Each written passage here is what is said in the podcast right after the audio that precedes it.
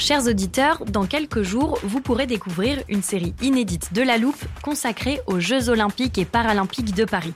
À trois mois de la cérémonie d'ouverture, on s'est demandé comment réussir ces JO.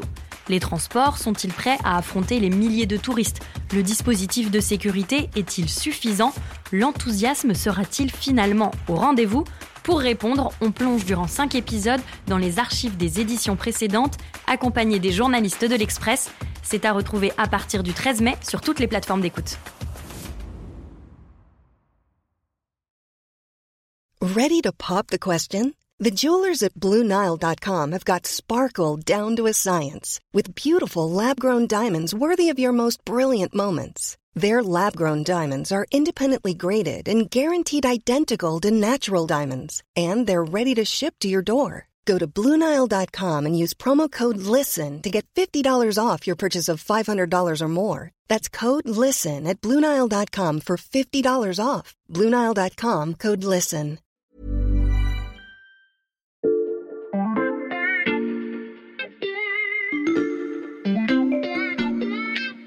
Salut, c'est Xavier Yvon. Nous sommes le mercredi 15 février 2023. Bienvenue dans La Loupe, le podcast quotidien de l'Express. Allez, venez, on va écouter l'info de plus près.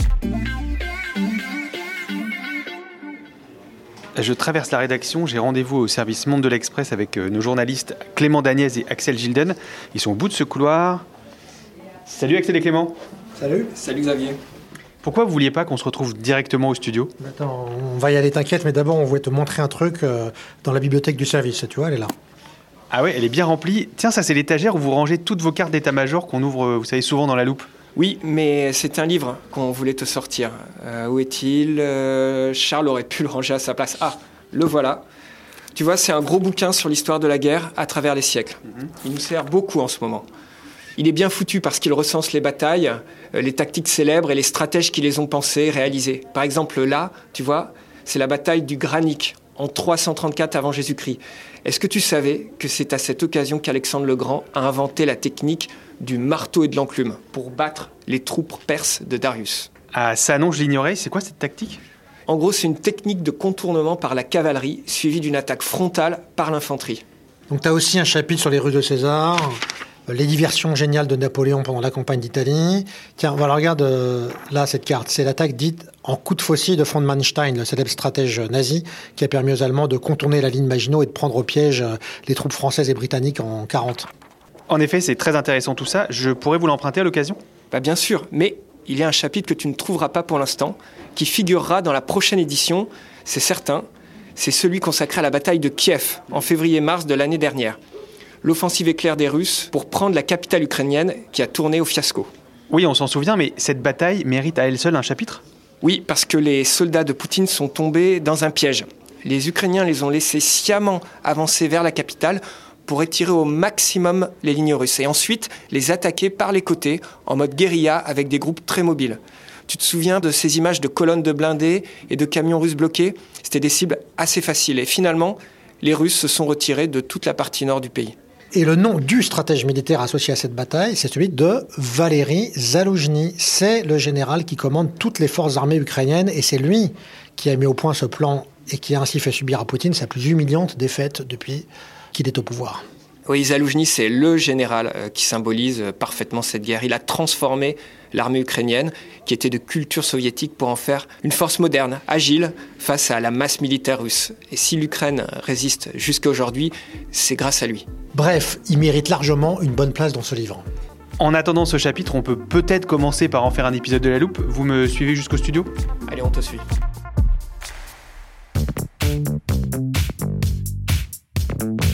Voilà, on est installé. On va donc ensemble brosser le portrait du général Valéry Zaloujny. Vous venez nous expliquer, Axel et Clément, à quel point son rôle est crucial dans le conflit en Ukraine. Et pourtant, beaucoup de nos auditeurs ne connaissent peut-être pas son nom. Oui, en effet, il est, il est moins connu à l'international que le président Volodymyr Zelensky, mais dans son pays, il est tout aussi populaire que le président. C'est l'autre visage de la guerre en Ukraine, finalement, avec sa tête ronde et son crâne rasé.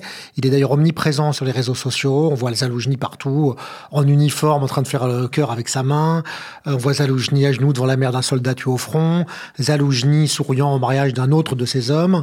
Les chaînes Telegram qui lui sont consacrées ont des centaines de milliers de followers. Et il est vrai qu'il donne pas beaucoup d'interviews parce qu'il est occupé à autre chose, mais il intervient euh, sur ses propres réseaux sociaux. Et fin janvier, il a encore augmenté sa popularité parce qu'un milliardaire américain euh, admiratif, euh, américano-ukrainien à vrai dire, lui a fait un don d'un million de dollars qu'il a évidemment immédiatement reversé à l'armée ukrainienne. Et il n'y a pas qu'en Ukraine hein, qu'il est admiré. Ses pairs, les généraux occidentaux, ne tarissent pas d'éloges sur lui. On en a d'ailleurs interrogé plusieurs pour notre portrait avec Axel. Donc un général très populaire et admiré par ses pairs. Si vous deviez l'écrire, vous, ce fameux chapitre sur Valéry Zaloujny, vous commenceriez par où? Bah, très logiquement, on commencerait par sa jeunesse. Mhm. Hein. Donc c'est le, le, fils d'un militaire. Hein. Il est né en 73, donc il aura 50 euh, ans cette année. Donc c'est mhm. un général qui est jeune. Il est né dans une garnison soviétique au nord-ouest de l'Ukraine, à 200 km à l'ouest de Kiev, très exactement. Et euh, la chose amusante, c'est qu'initialement, il voulait devenir comédien, comme d'ailleurs le président mhm. Zelensky.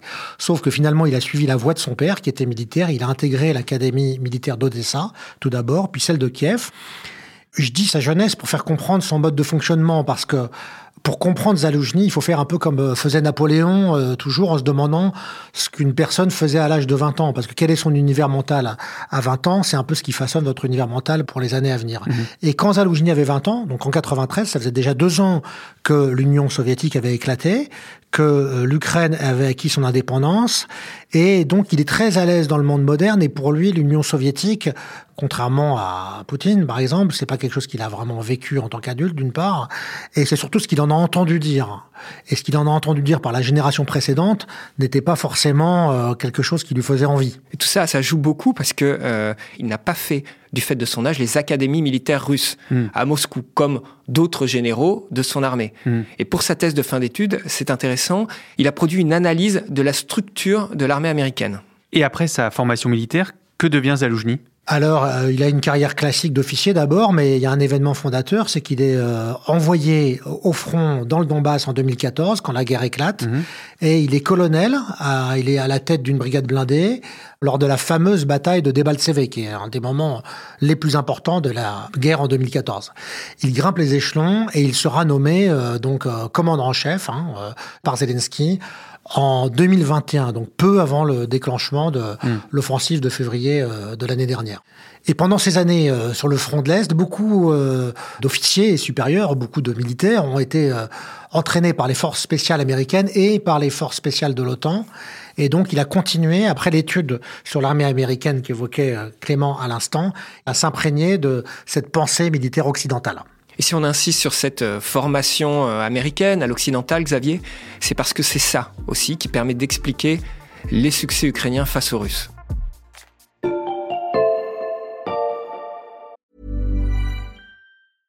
I'm Sandra, and I'm just the professional your small business was looking for. But you didn't hire me because you didn't use LinkedIn jobs. LinkedIn has professionals you can't find anywhere else, including those who aren't actively looking for a new job, but might be open to the perfect role, like me. In a given month, over 70% of LinkedIn users don't visit other leading job sites. So if you're not looking on LinkedIn, you'll miss out on great candidates like Sandra. Start hiring professionals like a professional. Post your free job on linkedin.com/people today.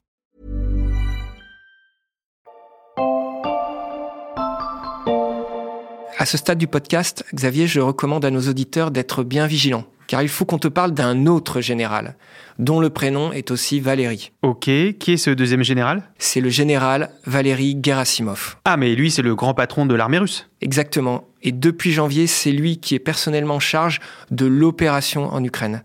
C'est l'archétype du haut gradé russe, tel que le serait devenu Zaloujny s'il n'y avait pas eu l'éclatement de l'URSS. Il y a opposition de style entre les deux généraux, évidemment, parce qu'il n'y a pas plus verticale et vieille école que l'armée russe.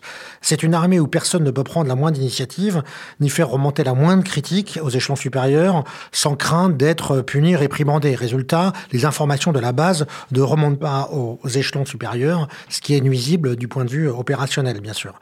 Et pour montrer l'archaïsme de l'armée russe, Gerasimov a dit récemment à ses troupes qu'il fallait impérativement qu'ils se rasent la barbe de près et qu'ils repartent leurs uniformes euh, correctement. Ce qui, vous l'imaginez bien, dans les tranchées du Donbass, a suscité quelques sarcasmes euh, parmi la troupe russe. Et euh, en fait, ce mécanisme qui empêche de faire remonter les informations et qui annihile en fait tout esprit d'initiative sur le terrain, est ce qui a conduit les généraux russes à descendre eux-mêmes sur le front pour s'assurer que leurs ordres étaient bien appliqués. Et c'est aussi ce qui explique pourquoi 14 au moins, peut-être plus, généraux russes ont été tués au front depuis le début de cette guerre. Donc c'est en fait c'est tout le contraire de l'école américaine à vrai dire. On en revient donc à cette fameuse école américaine qui a tant influencé Zaloujny. Quels sont ses principes? Alors, le principe de l'école américaine, justement, c'est qu'elle euh, délègue énormément, en particulier aux sergents et aux adjudants, c'est-à-dire mmh. en fait aux, sous-officiers qui, eux, sont sur le terrain. Et ces gens-là sont véritablement ceux qui sont à la manœuvre. On leur délègue énormément de marge. Donc, ça donne une très grande flexibilité euh, opérationnelle à l'armée américaine. Euh, sur tous les tas d'opérations, elle a agi. Et en fait, ça, c'est le, le, le, le cœur du fonctionnement opérationnel de l'armée américaine. Un fonctionnement que Zaloujny applique donc à son armée. Oui, exactement, Xavier. Euh, d'ailleurs, voilà ce qu'il a dit dans une de ses rares interviews, c'était à, The Economist. Mhm. Je ne pense pas être le plus intelligent. Je dois écouter, j'écoute ceux qui sont sur le terrain. Il prône une forme de commandement décentralisé, comme au sein de l'OTAN, mhm. en instillant un climat de confiance avec ses subordonnés. À commencer par le plus important d'entre eux, c'est le commandant des forces terrestres, Alexander Sirski. C'est l'artisan de la victoire de la contre-offensive de Kharkiv. Et le général australien Mick Ryan, que j'ai interrogé, m'expliquait que les armées gagnantes sont généralement celles qui ont établi les bonnes relations de travail à tous les niveaux. Mais en réalité, euh, Zalojny, c'est tout simplement un bon manager. C'est quelqu'un qui s'est délégué, qui fait confiance à son bras droit, son bras gauche, euh, et euh, les gens qui sont en dessous de lui. Et d'ailleurs, il n'a pas attendu l'invasion russe pour être l'architecte de la modernisation de l'armée ukrainienne. Mhm. hein, ça, ça a commencé il y a huit ans. C'est une armée en fait assez hétéroclite, avec un mélange de matériel soviétique et, et aussi un petit peu de culture soviétique mhm. euh, résiduelle, et avec une nouvelle agilité qui vient donc de ce qu'on vient de dire, des États-Unis, de l'OTAN. Et l'un des exemples frappants c'est que sa première décision en tant que chef d'état-major en 2021, euh, c'est que les soldats stationnés dans le Donbass, qui est en guerre depuis 2014, rappelons-le, n'ont plus besoin de demander l'autorisation de tir pour répondre au feu ennemi. Hein. Mm. Et donc, en fait, par la suite, il n'a fait que renforcer euh, l'autonomie de ses troupes. On a donc deux généraux au même prénom, mais aux méthodes radicalement différentes. Est-ce que Zaloujny et Gerasimov se connaissent? Alors pas personnellement, Xavier mmh. Gerasimov est, plus vieux, il a 67 ans contre 50 ans pour Zaloujny, mmh. et il est à la tête de l'armée russe depuis 10 ans. Et Zaloujny, ça ne fait que 2 ans, comme on l'a déjà dit. Mmh. Malgré ses victoires, il a néanmoins beaucoup de respect pour Gerasimov. Il se méfie de lui, il sait de quoi il est capable, il a tout lu de lui, il garde même ses livres, sa production écrite dans son bureau. C'est ce qui lui fait dire d'ailleurs dans son interview à The Economist, je n'ai aucun doute sur le fait que les Russes vont retenter de prendre Kiev.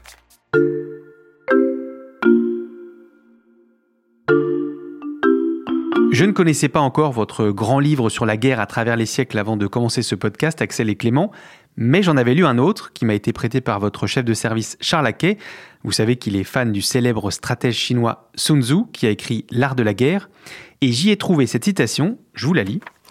Un prince avisé et un brillant capitaine sortent toujours victorieux de leur campagne grâce à leur capacité de prévision. Qu'est-ce que Zaloujny prévoit pour faire face aux prochains assauts russes qu'il redoute? Alors d'abord, Xavier, il a forcément plusieurs scénarios en tête. Mhm. Et dans l'interview qu'on cite, il dit se préparer à tout.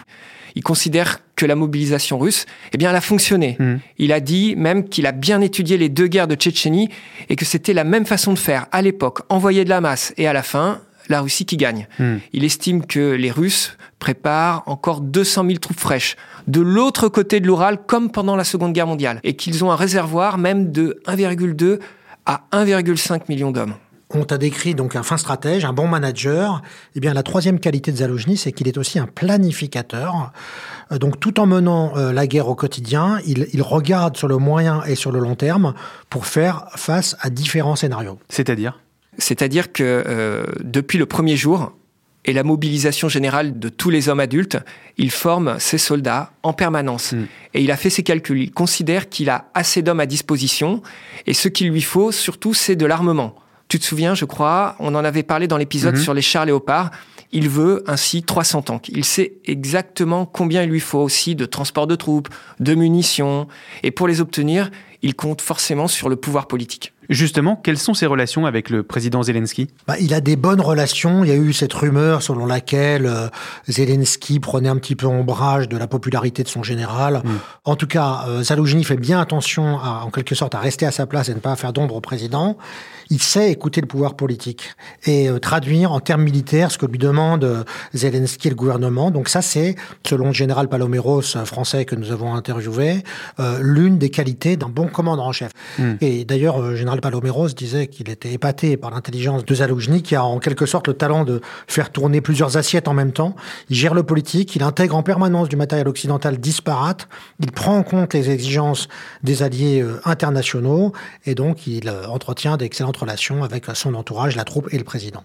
Et le général australien euh, Mick Ryan nous a fait une comparaison assez impressionnante. Il mm. estime que ce tandem Zelensky-Zaloujny, il est du même acabit que celui que formait le président américain Roosevelt et le général euh, George Marshall pendant la Seconde Guerre mondiale. Hmm. Euh, ce général Marshall, il était capable de lever des forces militaires tout en faisant des choix au jour le jour pour telle ou telle campagne, tel théâtre euh, de bataille. Et euh, on a remis une couche en nous disant, mais moi je pense qu'avec Zaloujny, les Ukrainiens ont sans doute bâti l'institution militaire la plus efficace actuellement sur Terre. Ça ferait une bonne citation pour le chapitre sur Valéry Zaloujny, le stratège ukrainien. Euh, vous pourriez d'ailleurs même proposer de l'écrire. C'était passionnant. Merci Axel et Clément. Merci Xavier. Et à bientôt. Clément Daniez et Axel Gilden du service Monde de l'Express. Pour tout comprendre de la guerre en Ukraine, je vous invite vraiment à aller lire leurs articles et leurs analyses sur l'express.fr. L'abonnement numérique ne coûte qu'un euro le premier mois en ce moment, alors profitez-en, chers auditeurs. N'oubliez pas non plus de suivre La Loupe sur votre application de podcast, que ce soit Spotify, Apple Podcast ou Podcast Addict par exemple. Vous pouvez nous y laisser des étoiles et des commentaires. Si vous voulez nous écrire, l'adresse c'est loupe at l'express.fr. Cet épisode a été monté par Mathias Pengili et réalisé par Jules Cro. Retrouvez-nous demain pour passer un nouveau sujet à la loupe.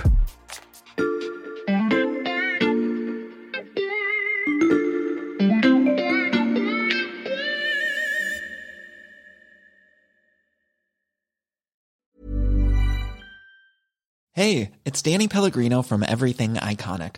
Ready to upgrade your style game without blowing your budget? Check out Quince. They've got all the good stuff shirts and polos, activewear, and fine leather goods, all at 50 to 80% less than other high end brands. And the best part? They're all about safe, ethical, and responsible manufacturing. Get that luxury vibe without the luxury price tag. Hit up quince.com slash upgrade for free shipping and 365 day returns on your next order. That's quince.com slash upgrade.